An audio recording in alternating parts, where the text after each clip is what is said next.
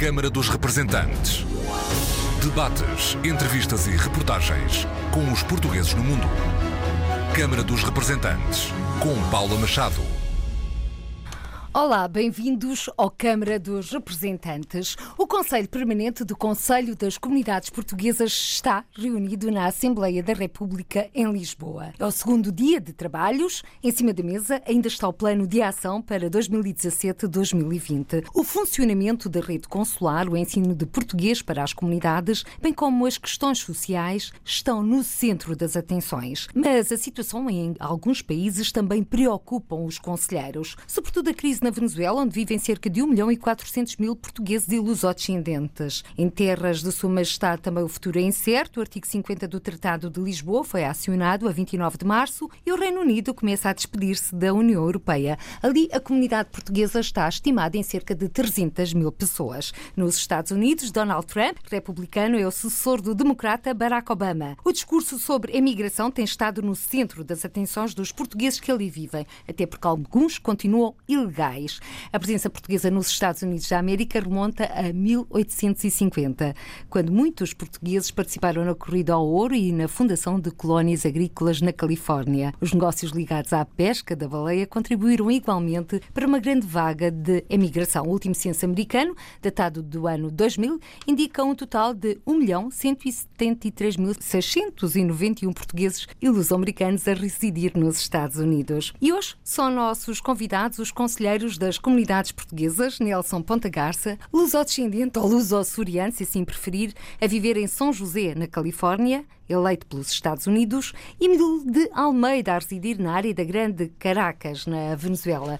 Milo de Almeida, que é também presidente da Associação Mulher Migrante na Venezuela. Olá, mais uma vez, bem-vindos a este Câmara dos Representantes e começo por si, Nelson Ponta Garça, porque é vice-presidente do Conselho Permanente do Conselho das Comunidades Portuguesas. Até agora, que balanço é que se pode fazer deste segundo dia de trabalhos, quando ainda sabemos está em preparação um plano de ação para os próximos três anos? Olá, muito, muito boa tarde, muito bom dia, muito boa noite é, ao nosso vasto auditório da RTP. É sempre bom estar aqui, sinto-me já em casa no Câmara dos Representantes e tão bom estar aqui com a minha colega da Venezuela, especialmente nesta altura em que a Venezuela ultrapassa uma, grandes dificuldades e, aproveito, não, poderia deixar de iniciar esta conversa sem lançar o, meu voto de pesar e, desejo de orações e de toda a energia positiva para que, se possa resolver esta situação muito rapidamente. Pois estamos cá, estamos acabadinhos, fresquinhos de sair do segundo dia de trabalhos, amanhã em Serra, e portanto teremos aqui uma série de trabalhos num conselho que reúne anualmente. O Conselho Permanente representa cerca de 65 conselheiros de todo o mundo, das várias áreas consulares, das várias embaixadas de Portugal, e portanto faz aqui também um, um órgão de consultoria do, do Governo da, da República e das regiões autónomas, e está reunido na Assembleia aqui em, em Lisboa, e portanto estamos aqui a fazer uma série de trabalhos que, que, que podemos, podemos falar um, um, pouco deles consoante aquilo que, que, que interessa mais à nossa Uma das grandes questões é exatamente o funcionamento da rede consular. Hoje foram dados exemplos na reunião com os deputados da Comissão de Negócios Estrangeiros de situações que são quase inenarráveis. Por exemplo, o consulado no Uruguai, em Montevideo, esteve encerrado 20 dias porque uma funcionária foi de férias e não havia ninguém para a substituir. São muitos os processos que estão pendentes por falta de pessoal. De que forma é que os conselheiros pretendem dar a volta a esta situação, já que sei que têm propostas concretas, nomeadamente mais poderes para os consulados honorários? Há aqui uma série de problemas gravíssimos em todo o mundo e, e portanto, eu uh, trago também uma mensagem, sou vice-presidente a nível mundial, mas também a mensagem dos Estados Unidos da América e especificamente da área que eu represento, que é o Consulado de Portugal em São Francisco, e vamos despedir-nos em breve do nosso muito querido cônsul Nuno Matias. Tenho o gosto de dizer que se há em algumas áreas há dificuldades com alguns cônsules, até chegar ao caso de, de, de tentarem que, que, esses cônsules sejam retirados pelo seu trabalho que têm feito. Na, na, nossa região estamos muito satisfeitos com o brilhante trabalho do cônsul Nuno Matias e aproveito aqui para deixar essa nota desse grande trabalho. Um, mas é um consulado que irá sentir agora muito sua falta e que, como muitos outros consulados em todo o mundo, sentem falta, têm, têm problemas com o seguinte: é que neste momento é necessário atualizar o portanto, aquilo que se paga às pessoas que trabalham nos consulados. As pessoas, eh, o que, o que ganham nos consulados não é suficiente para viverem em grandes cidades, como São Francisco, como Caracas até, portanto, e Londres, as grandes, os grandes centros mundiais tem que ser ajustado. Ou seja, e nós já, já sugerimos aqui hoje, aconselhamos os, os deputados da Europa e fora da Europa para que urgentemente se faça este ajuste, porque ninguém há vagas. Por exemplo, em São Francisco houve uma vaga que abriu três vezes e ninguém se candidatou, porque, porque os valores são tão baixos que nem, nem podem pagar as rendas lá. Outro problema que existe nos, nos consulados em geral, e vou-me concentrar na minha área para depois que a Milo possa falar também mais da, da América Latina. Já agora deixe-me recordar, Nelson Ponta Garça, para quem nos está a escutar, a área consular de São Francisco é como de Lisboa a Moscou. É só a Califórnia, cerca de 5 vezes maior do que Portugal, e a área consular de Portugal em São Francisco tem uma área de jurisdição de 13 estados. E, portanto, com uh, a Califórnia só em si seria, depende do ano, mas uma quinta, sexta, sétima economia mundial. É uma vastidão, e quando falamos de, de dificuldades, posso ser mais específico, falo de haver um cônsul e dois empregados. Perdemos vice-cônsul, perdemos, eh, perdemos no sentido em que se reformaram, fizeram um trabalho fantástico, chanceler. Neste momento, portanto, se, se o cônsul local estiver num evento de promoção económica, dinamização económica num, numa outra cidade, o consulado basicamente deixa de funcionar. E tem funcionado bastante bem porque temos um cônsul muito dinâmico, cônsul brilhante a todos os níveis, que uh, vai ser muito difícil preencher aquele local e, portanto, desejo muita sorte e estamos aqui para apoiar a nova cônsul, mas irá ser difícil e, portanto, no, noutros consulados, quer em Rhode Island, quer em Boston, New Bedford, uh, Nova York, existem estes consulados atravessam dificuldades muito, muito semelhantes. É sobretudo para resumir a questão do ajuste dos salários que é necessário, a questão de, restituir e de, de, preencher com uh, estas vagas que as, as pessoas saem, reformam-se e depois não entram, não entram outras pessoas. E, portanto, isto é bastante, é bastante urgente. A nível dos consulados, são, são, são essas, sobretudo, as maiores preocupações uh, numa rede que não é, não é um problema que é específico de um governo ou de um partido A ou B, é um problema que tem vindo a ocorrer ao longo dos anos e que nos deixa bastante preocupados porque é muito difícil de resolver e que necessitaria, um, assim por alto, o dobro ou o triplo do orçamento atual para que isto se, se resolvesse e o que não vejo acontecer muito facilmente. Milo de Almeida, o secretário de Estado das Comunidades Portuguesas, na abertura desta reunião do Conselho Permanente do Conselho das Comunidades Portuguesas, anunciou reforço de meios para os consulados na Venezuela. Como é que vê este anúncio? Será que são suficientes, tanto mais que a Venezuela atravessa uma grave crise económica e social? Boa tarde, Paula. Muito obrigada pelo convite. Uma vez mais, já me sinto como em casa, praticamente, estou como o Nelson. Não é suficiente. Sim, houve reforços, mas os reforços não estão a ser suficientes. Não estão a, a ser suficientes uh, na área consular de Caracas, Oriente, onde se pediram três funcionários, somente nos aprovaram um, e então nem, não falamos sequer da área consular de Valência, que é um dos consulados que atravessa mais problemas neste momento na Venezuela. E atravessa problemas por falta de funcionários, e talvez também por falta, ao melhor, de certa vontade em querer melhorar o serviço, não sei a que se deve, sei que as queixas são muitas, porque as pessoas têm que ir para o consulado de madrugada para obter um número, viajam distâncias muitas vezes de 4, 5, 6 e 7 horas de carro, têm que estar às 3, 4 da manhã no consulado para obter esse número, muitas vezes chegam depois dessa hora já não têm o número, que equivale a ter que ficar nessa localidade, pagar hotel, pagar uh, as despesas que traz a alimentação e o alojamento, para poder ao outro dia voltar à fila para voltar a, a requerer esse número para atendimento. Se falamos nesta situação na Venezuela, é grave porque sabemos como está a insegurança nesse país e sabemos que estar às quatro da manhã a fazer uma fila é bastante perigoso para os utentes, já alguns têm sido objetos de assalto e, portanto, requeríamos que lhes fosse dados talvez mais funcionários que se não podem ser requeridos pelo Ministério, pela DGACCP, pelo Ministério dos Negócios Estrangeiros, que pelo menos dessem a abertura de podê-los contratar no país e fossem pagos por lá. Essa seria talvez uma das medidas, vamos a ver o orçamento, se é que não têm, mas haveria que fazer alguma coisa para paliar um pouco esta situação. E terem mais poderes também. Obviamente. Neste caso, nos consulados honorários, que é uma questão que se coloca, por exemplo, tanto o Nelson Ponta Garça como o Amilo de Almeida fazem parte daquilo que é designado a, a imigração transatlântica. Portanto, as distâncias são muito maiores de Portugal e, ao mesmo tempo, também o território é muito mais vasto. Sim, ainda que agora que estamos com a parte das jornadas consulares lá e estão a ser muito ativas para fazer a documentação necessária, agora já podem emitir o cartão de cidadão, coisa que antes não se podia fazer nas jornadas consulares, era o bilhete de identidade, mas agora já podem emitir o cartão de cidadão, que demora algum tempo, mas sim podem emitir esse cartão de cidadão. Isso já foi uma mais-valia que se conseguiu, no entanto, eu apelo novamente à situação que está a passar principalmente o Consulado de Valência. E que não fechem os olhos ao Consulado de Caracas, que está a funcionar muito bem e que com esta quantidade de utentes que estão a aparecer que querem a sua documentação, podem colapsar também de um momento ao outro. Uma das questões é também os pedidos de nacionalidade portuguesa. A lei foi aprovada, a regulamentação, tudo indica, deverá sair em breve, até porque tem um prazo desde a sua aprovação até a publicação de decreto regulamentar de 30 dias, já o sabemos, portanto, dentro de dias deverá estar aí, se bem que existam ainda algumas definições por fazer, o que é a efetiva ligação a Portugal. Exato. Essa lei da nacionalidade é uma mais-valia também para todos todos nós, não é verdade? Porque tínhamos esse problema e mais numa comunidade como é a comunidade portuguesa na Venezuela, que são imigrantes, muitos deles, que foram para lá há 40, 50 anos, que estão com as suas raízes lá e que se afastaram um pouco de tudo o que era Portugal e, portanto, não têm a sua documentação em dia e que agora estão a requerer essa documentação. Então, isso é um direito que eles têm e é um direito que há que cumprir e é um direito que há que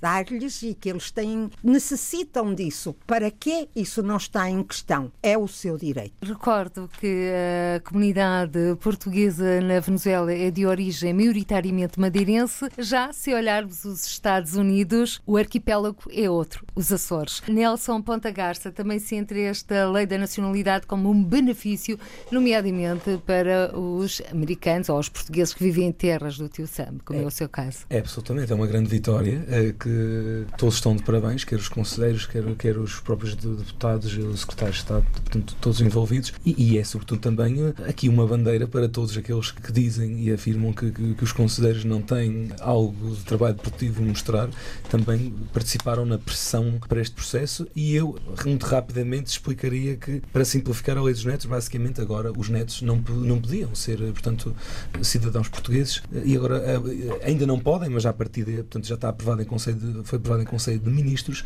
e irá agora à Assembleia da República e à partida terá, portanto, tem o apoio de, de, penso que da maioria dos partidos, já houve esse entendimento e, portanto, à partida correrá muito bem e destacaria aqui também a que está-se a trabalhar na questão do cartão cidadão passar de 5 para 10 anos, ou seja, que vai aliviar aqui muito, portanto, os consulados, também ainda não, portanto, ainda, ainda está em processo, mas portanto, já está muito mais perto do que já esteve e, portanto, outras medidas que estão, que estão a... O licenciamento eleitoral automático. Ah, essa, para mim, portanto, essa é aquela, aquela que, que eu destacava a nível de. é algo que já se anda a lutar há muitos anos e que irá fazer agora com que nós estima-se que tenhamos que se passe. Uh, os números são, são que mais um milhão de, de, recenseados, ou seja, as pessoas antes tinham que se recensear para poderem votar. O que é o recenseamento? É, é preencher um, um, papel para que possam votar nas eleições em Portugal. E, portanto, agora as pessoas já são registadas no consulado, ou seja, já, já fizeram algum ato, ficam, na maioria, automaticamente recenseadas. Ficarão, ainda não. Mas, essa é uma luta também de há muito tempo. Há aqui uma série de, de questões, a questão da, da, limpeza e da organização dos cadernos, os portugueses que estão registados cá e lá, portanto, há aqui uma série de coisas também a fazer paralelas a isso que são fantásticas. E, portanto, eu diria que nesse aspecto são, são grandes notícias. Fala-se agora também, eh, dificilmente se conseguirá o voto eletrónico neste momento, mas já se está a falar-se, pode ser que dentro de dois, três anos que, que isso seja possível. Uns acreditam, outros outros não, outros acham que. O Nelson está otimista? Eu estou e acredito muito nesse processo, porque, embora haja o argumento de, de que o voto eletrónico traz e traz uh, muitos problemas a nível de, portanto, da segurança e de conferir e de validar a autenticidade uh, e a veracidade e que não haja influência do voto, já existem formas que, que asseguram, uh, na minha opinião, esse processo. Claro que sem isso ser assegurado, não concordo com esse processo, não é? Mas, portanto, neste momento, não se, as opiniões já estão divididas entre aqueles que, que concordam. O meu principal argumento é que, é que nós, muitas pessoas que não votam, ou porque não se interessam, ou porque as distâncias são muito grandes, agora, agora não, teriam, quando isso acontecesse, muito mais facilidades em, em poderem exercer o seu direito de voto, de cidadania, como outro português qualquer, porque nós eh, também somos portugueses.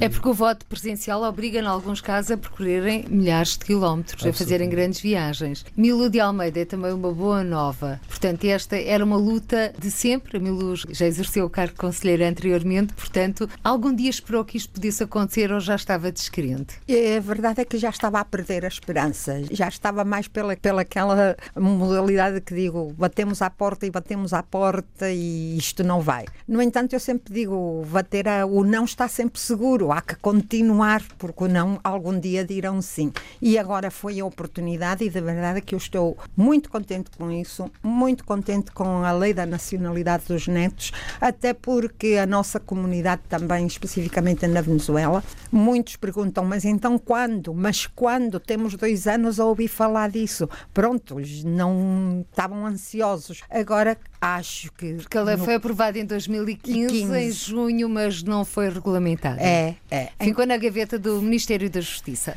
Ficou aí, mas esperemos bem que agora o Ministério da Justiça tire isso da gaveta e que agora sim vá para a frente e que não tenhamos que esperar dois anos mais. Para a frente, garantidamente, vai o ato de inscrição consular único, se é que assim se pode dizer, inauguração marcada para o dia 4 de maio no Consulado-Geral de Portugal em Barcelona. Ou seja, se estiver inscrito com o cartão do cidadão, imaginemos em Caracas, mas se mudar para outro país, portanto é válido. Como é que receberam esta notícia? Também era daquelas notícias que foi, digamos, entre aspas, um parto difícil. Sim, foi, e, uh, e depois que mudar o lugar da residência também não é assim tão fácil. Ultimamente estava a ser bastante difícil porque são muitos os requerimentos. De maneira que assim alivia muito as comunidades. Penso que nesse aspecto, tanto o Conselho Permanente, o Conselho das Comunidades, o Conselho Permanente, o Ministério de Negócios Estrangeiros estão todos de parabéns, porque assim como dizemos, o mal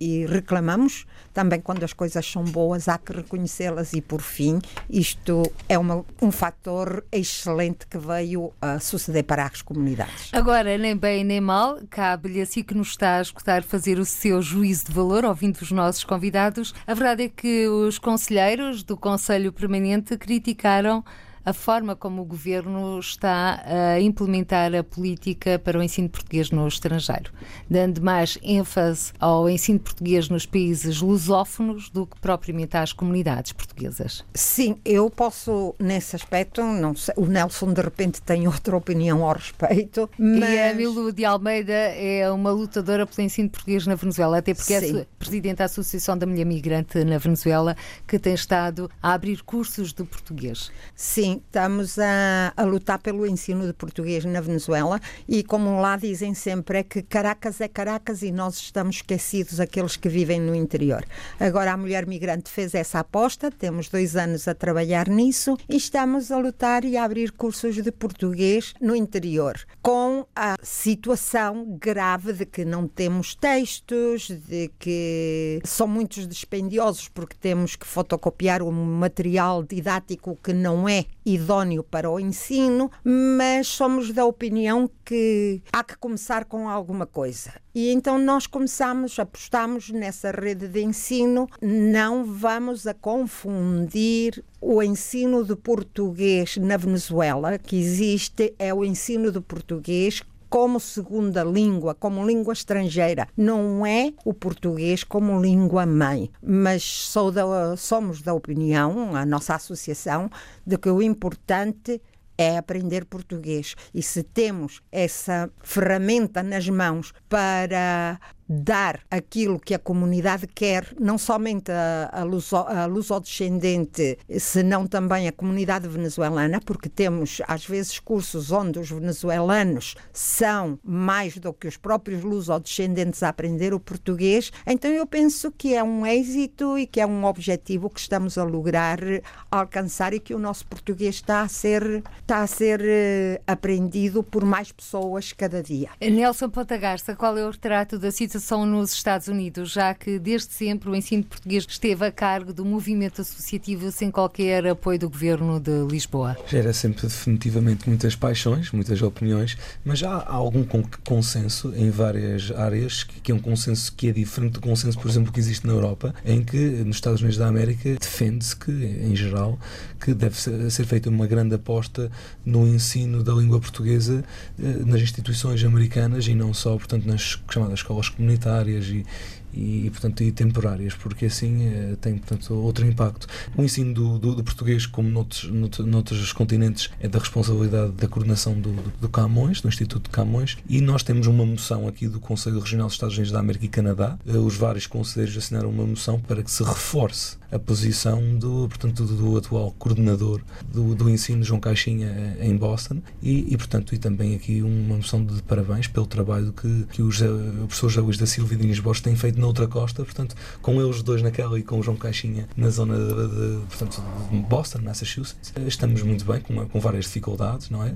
Naturalmente, mas com, portanto, com pessoas que trabalham incansavelmente e de uma forma incrível, que em vez de, nesse aspecto aqui, em vez de apontar o lado negativo e as dificuldades, gostaria de reforçar o trabalho destas pessoas e, de, portanto, e do crescimento que a língua portuguesa, do, o, o ensino da língua portuguesa tem tido na, nos Estados Unidos da América, tem tido um, um ensino, um crescimento muito, muito, muito grande e começa-se também pelo, pelo, pelo Brasil, começa a ter um, um impacto, sobretudo na área Silicon Valley. As empresas, as Googles, as Yahoos gostam já que e pedem muitas pessoas que falem português. Ou seja, começa-se aqui a perceber que a língua portuguesa é uma mais-valia. Temos muitos estudantes a aprender a língua portuguesa que nem são portugueses, ou seja, como uma língua que é importante e que é uma mais-valia para, para a área dos negócios, para além da, da questão cultural e de herança. Uma das questões que se levanta, ou que tem sido alvo de muita polémica, tem sido a propina para o ensino português na rede do ensino português no estrangeiro. Esse é um assunto abordado. Já ouvi os deputados também questionarem-se entre si, também com os conselheiros. Uh, o que é que pensam sobre esta propina? A propina, no meu ponto de vista, temos novamente que fazer aqui uma divisão. Se nós falamos do ensino de português e vamos à nossa Constituição que todo cidadão português residente no estrangeiro, lusodescendente, tem o direito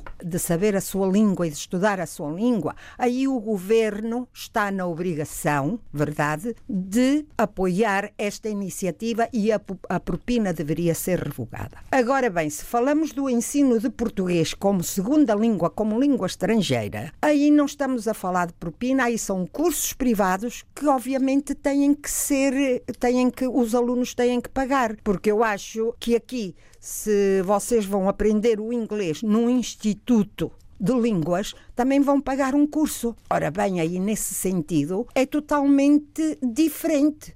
Portanto, o sistema que está do ensino de português como língua estrangeira, pois obviamente que os alunos têm que pagar, que não paguem o valor total, como sucede, porque a, as associações subsidiam parte desse ensino muito bem, mas que alguma coisa têm que pagar, isso está fora de questão. É assim, porque se eu vou aprender francês, se eu quero aprender uma segunda língua, eu pago para aprender essa segunda língua. Agora, no caso, como digo, do ensino de português como língua-mãe que o governo tem na sua Constituição, que é direito de todo luso-descendente saber a sua língua, aí sim que concordo que o governo é que deve ser responsável pelo ensino e, portanto, as propinas deveriam ser revogadas. Aliás, não sei também até que ponto, porque o material custa dinheiro, vamos estar claros, não? E também há que ensinar os filhos a pescar, não a dar-lhe já o peixe no prato. Recordo que a posição do governo português português, uh, socialista, que herdou esta propina do governo anterior, liderado pelo PSD-CDS, é de que a propina para o ensino português no estrangeiro será suprimida quando existirem condições financeiras para tal. Agora, meus senhores, meus convidados, Nelson Ponta Garça dos Estados Unidos e Milo de Almeida, vamos olhar a situação nos respectivos países. Nelson Ponta Garça, nos Estados Unidos, Donald Trump é o novo presidente do país, sucede ao democrata Barack Obama. A comunidade portuguesa segue com atenção as declarações do presidente dos Estados Unidos, até porque está no país e alguns estão ilegais. Sente que há razões para alarme junto da comunidade portuguesa ou que, de facto, é um processo tranquilo? Eu só, em primeiro lugar, quero só pôr aqui um disclaimer, como nós dizemos nos Estados Unidos da América, ou seja, que as minhas opiniões nesta área serão opiniões eh, mais como cidadão do, do que como conselheiro ou representante de grupos, porque é, é, ainda é muito difícil de perceber. Eh, há quem defenda e goste Donald Trump, há quem não gosta, há quem tenha votado por ele, portanto, mas é, são, são maioria que concordam com as políticas dele ou não, ou são minoria, portanto, isso nunca ninguém fez nenhum estudo sobre isso, portanto, seria errado da minha parte estar aqui a fazer juízes de valor dessa situação. O que é certo é que, portanto, tem, a nível dos consulados e da presença portuguesa, tem aumentado, isso no Canadá, sobretudo. Falava hoje com o conselheiro, com o Daniel, e, portanto, aumentou o interesse pela cidadania no Canadá e mesmo nos Estados Unidos, os portugueses. Nesse aspecto até teve um impacto positivo porque os portugueses que, que há muito tempo se podiam, portanto, legalizar, porque há muitos portugueses em situações ilegais só por uma questão de, de se terem distraído. A vida da América é muito ocupada e então há pessoas que nunca tinham feito esse processo e que agora têm mais urgência em o fazer porque senão, à partida, poderão ser deportados, se bem que o que Donald Trump diz, e espero que, que faça, é que irá deportar apenas aquelas pessoas que estarão em situações com, que cometam os portanto, crimes. Há quem diga que não, portanto, que há casos provados que, que ele tem feito ao contrário, portanto, isso é um, é longo debate como sabem, muito, muito aceso e dramático. Temos agora também a questão da Coreia, eh, das políticas internacionais, que também, mais uma vez, eu se me for basear naquilo que são os líderes comunitários, nos consulos honorários, nos mídias, nas pessoas que, que geram opinião, em geral, eu diria que há muita gente contra estas políticas de Donald Trump e existem também muitos outros no silêncio que são a favor destas políticas que acham que, que Obama fazia uma política de lead from behind, não é? Portanto, não se meter quando, quando era preciso e não defender e mostrar a, seu, a sua força em casos como o da Coreia, mas por outro lado também eh, há quem ache que Trump, portanto, que é, que é completamente louco e que, que vai destabilizar, criar a próxima guerra e, portanto, isto é, é muito difícil de emitir aqui um parecer de que é que a comunidade acha e eu não me vou atrever a fazer isso. O que posso dizer é que há situações, há pessoas que, que estão em situações muito complicadas porque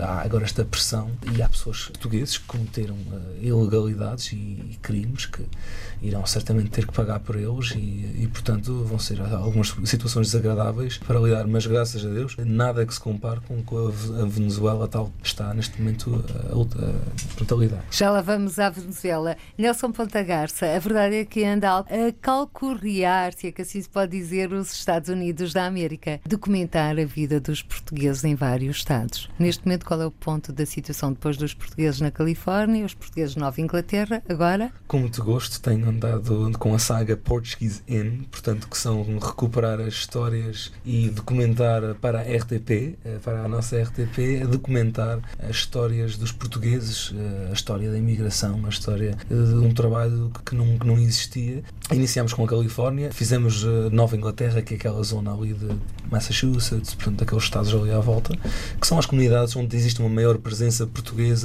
e, portanto, estamos agora a analisar e naturalmente que o percurso é de continuar naquelas que são a seguir a nível de maior importância e de maior quantidade de portugueses, que são a Flórida, portanto Hawaii e portanto a zona de Nova York, New Jersey. Embora hajam portugueses noutras regiões, são essas os grandes centros. A Flórida uma imigração mais recente. De férias, sobretudo. Certo. E de Segunda casa. Que, que fogem e fogem muito bem ao frio da Nova Inglaterra. Aquilo é muito, é muito giro, mas é muito frio. E, e temos grandes empresários de sucesso, os Dunkin' Donuts, são por exemplo as cadeias Dunkin' Donuts ou a construção civil, são dois exemplos de muitos portugueses de sucesso nessa área e que agora, e fazem eles muito bem, trabalharam, trabalharam bastante e agora vão desfrutar da sua reforma eh, e outros até antes da reforma que passam as partes mais frias, ou todo o ano na Flórida, ou seja, uma imigração mais recente, enquanto que a Nova Inglaterra é uma imigração muito antiga, muito mais antiga até do que a da Califórnia, que tem o primeiro caso registrado em 1815 e a Nova Inglaterra tem mais cedo que isso, muito mais cedo. E portanto andamos no continente americano com a saga Portuguese Inn e portanto com, com, com muito, muito, muito gosto. E agora de outra saga vamos falar. Venezuela em crise, Milo de Almeida, três semanas para já de protestos nas ruas, já um saldo de estimado em cerca de 29 mortos nestes confrontos. Como é o dia a dia na Venezuela? Recorde-nos, apesar de fazer eco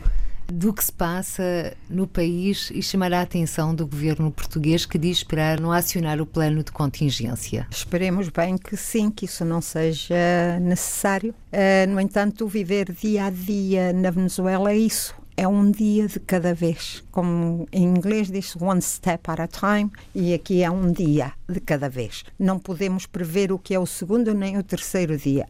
É um dia. Um dia de cada vez é que se vive. E mais agora com estas últimas semanas, que sabíamos que isto tinha que vir de alguma maneira, porque logo que se rompe o fio constitucional, porque desde o momento que o Tribunal suspende o Parlamento aí sabíamos que já tinham que vir outras reações. Portanto, essas reações têm sido os protestos de rua e que o governo, se é que se lhe pode chamar governo, reprime constantemente. Ora, se as condições estivessem muito bem na Venezuela, como diz o governo, se tudo fosse lindo e tudo fosse um paraíso, eu acho que estes protestos de rua não aconteceriam. Se estão a acontecer é porque alguma coisa sucede e alguma coisa grave. Nós sabemos muito bem que a Venezuela tem vindo a atravessar uma crise de desabastecimento, não somente em medicamentos, se não em produtos básicos alimentares. A insegurança tem ido em aumento, aunque o neguem, mas é a realidade. E, portanto, a inflação tem comido o que é o poder adquisitivo de um cidadão de classe média normal e, portanto, já começa a haver fome, começa a haver muitas consequências. Há gente a morrer por falta de atendimento, por falta de medicamentos e nunca quiseram o governo nunca quis aceitar que havia uma crise humanitária. E por isso chegamos a estas circunstâncias. A Venezuela, no seu entender, está a viver uma crise humanitária. A Milu de Almeida tem, eh, juntamente com outros conselheiros e portugueses na Venezuela, alertado e fazer ouvir a sua voz, além fronteiras, além fronteiras da Venezuela, de que a situação no país está a agravar-se, a deteriorar-se a cada dia que passa. Hoje mesmo o Parlamento Europeu aprovou exatamente uma proposta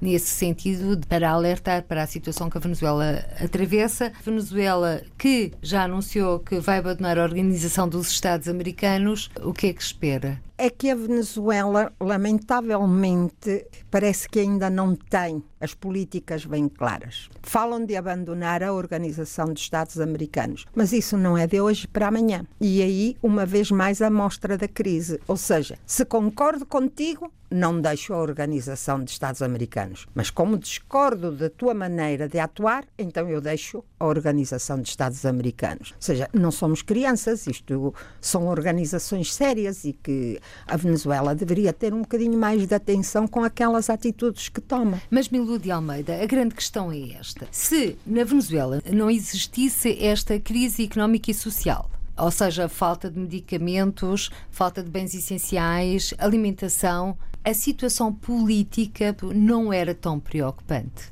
Obviamente Como já aconteceu no passado, porque a Milu de Almeida, quantas crises assistiu na Venezuela? Muitas, muitas. Há que ver que eu tenho 50 e tal anos na Venezuela, não é verdade? Eu fui para lá muito pequena. Conheceu muitos presidentes. Conheci muitos presidentes, tivemos muita crise, sim, é verdade. Tivemos uh, muitos impactos sociais, como foi também no ano 87 o Caracasso, uh, os chaques, tudo isso.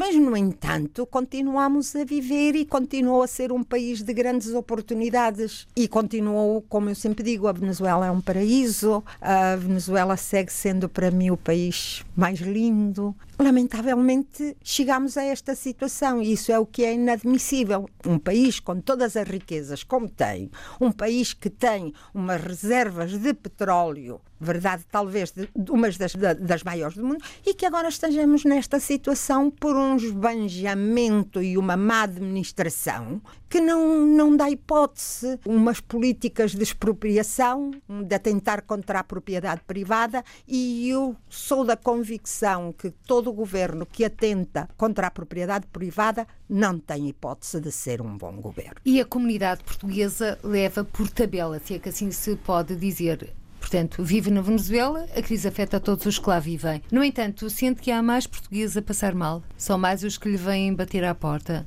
Sim, obviamente que nestas situações temos mais uh, portugueses com necessidades a bater, a, a bater à porta, mais portugueses carenciados. Também porque as políticas de ajuda social não estão a ser talvez as mais assertivas e então há muitos portugueses agora nesta situação e os descendentes que estão a passar estas necessidades agravadas com tudo isto. O comércio, como sabemos, está na, numa grande maioria na mão dos portugueses. Agora, há pouco tempo que tivemos o que chamam a guerra do pão, que foi as padarias, que foi a supervisão. Isso não melhorou em nada. Continuamos a ter a mesma crise de pão, porque não há farinha. Se não há farinha, não podes fazer pão. Então, como é que vai ser? Então, tudo isto tem-se vindo a agravar muitíssimo e por isso é que a nossa comunidade está muito apreensiva neste momento momento, porque apesar de ter esperança no futuro, de querer que tudo isto melhore, porque a nossa comunidade, vamos estar claros,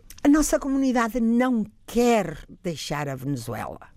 A nossa comunidade, que lá está há 50 anos, adora aquele país, fez daquele país a sua nação. De maneira que se tem que vir, vem numa situação forçosa, porque não, não é o que eles querem. Agora, neste momento que há mais portugueses a quererem vir a querem emigrar da Venezuela, mas não propriamente, eu não estaria mais a juventude e não propriamente Portugal. De repente querem outros outros nortes, eh, querem emigrar para os Estados Unidos, querem emigrar para a Espanha porque a língua ajuda, que é a mesma, o mesmo é o espanhol, não é necessariamente que venham para Portugal, mas sim optam pelo seu passaporte português porque é uma mais-valia tanto para emigrar para os Estados Unidos como para emigrar para a Europa, seja ele qual país seja, que seja da União Europeia. No entanto, o português dessa geração, da geração dos 50, da geração dos, dos 60 que ainda lá vive, esse português ainda segue a apostar e por isso continua lá, continua na luta. Como o seu caso. Como o meu caso. Ou seja, no outro dia ouvi um depoimento em que diziam: se tivermos que morrer, tanto faz de fome como à frente de um tanque ou nos confrontos. Essa também é a sua postura, Milu de Almeida. Essa é a minha postura. Essa é a minha postura. Aliás, porque... participou na última manifestação. Na do dia 19 de abril, sim, participei. E então não me podem dizer que não reprimem, porque sim, reprimem. E estávamos pacificamente. E eu tive que vir para trás praticamente afogada pelos gases. Então, sim, estão a reprimir as manifestações e temos mortos de lado e lado. Ou seja, não é só de um lado, mais do lado da oposição, mas do outro lado também já há. E a perda de uma vida humana é sempre de lamentar, seja de que lado seja. Não deve acontecer. Deve parar isto. Por isso é o meu apelo também a que a comunidade internacional ponha os olhos aí na Venezuela, que agora já o estão a fazer um bocadinho tarde demais, na minha opinião. Já deveriam ter feito isso há mais tempo, quando se falava e se dizia, mas parece que não queriam acreditar. Então é hora de que também estejam muito atentos aos próximos acontecimentos, porque neste momento qualquer coisa pode acontecer. Ou Agora, seja, deixar é a Venezuela, não. O futuro é mesmo incerto. O futuro é incerto. Nestes momentos não podemos apostar porque tudo se vai, resolver, se vai resolver positivamente. Não sabemos nestes momentos para que lado está a balança e para que lado vai dar a balança. Agora, uma coisa é certa, dizes que a pessoa abandonar o país. Eu sempre parto do princípio que eu não escolhi ser imigrante. A mim os meus pais levaram-me, porque imigraram, porque a situação em Portugal era má e eles tiveram que ir buscar outros novos rumos. Ora, de uma vez que eu emigrei e que sentei lá as raízes, foi aquele país que me abriu as portas. Então eu sempre digo: eu tenho Portugal que foi a mãe que me trouxe ao mundo, mas tenho a Venezuela que foi a mãe que me criou. E agora que a Venezuela precisa de mim, eu vou-lhe virar as costas? Não, eu vou ficar até ao fim. Milo de Almeida, uma lutadora, vai ficar até ao fim na Venezuela, aconteça o que acontecer, esperemos que aconteça tudo pelo melhor e não venham tempos ainda mais difíceis. Muito obrigada, Milo de Almeida, por ter participado nesta edição do Câmara dos Representantes. Muito obrigado também, Nelson Ponta Garça, vice-presidente do Conselho das Comunidades Portuguesas, conselheiro eleito pelos Estados Unidos, por ter participado também nesta edição do Câmara dos Representantes.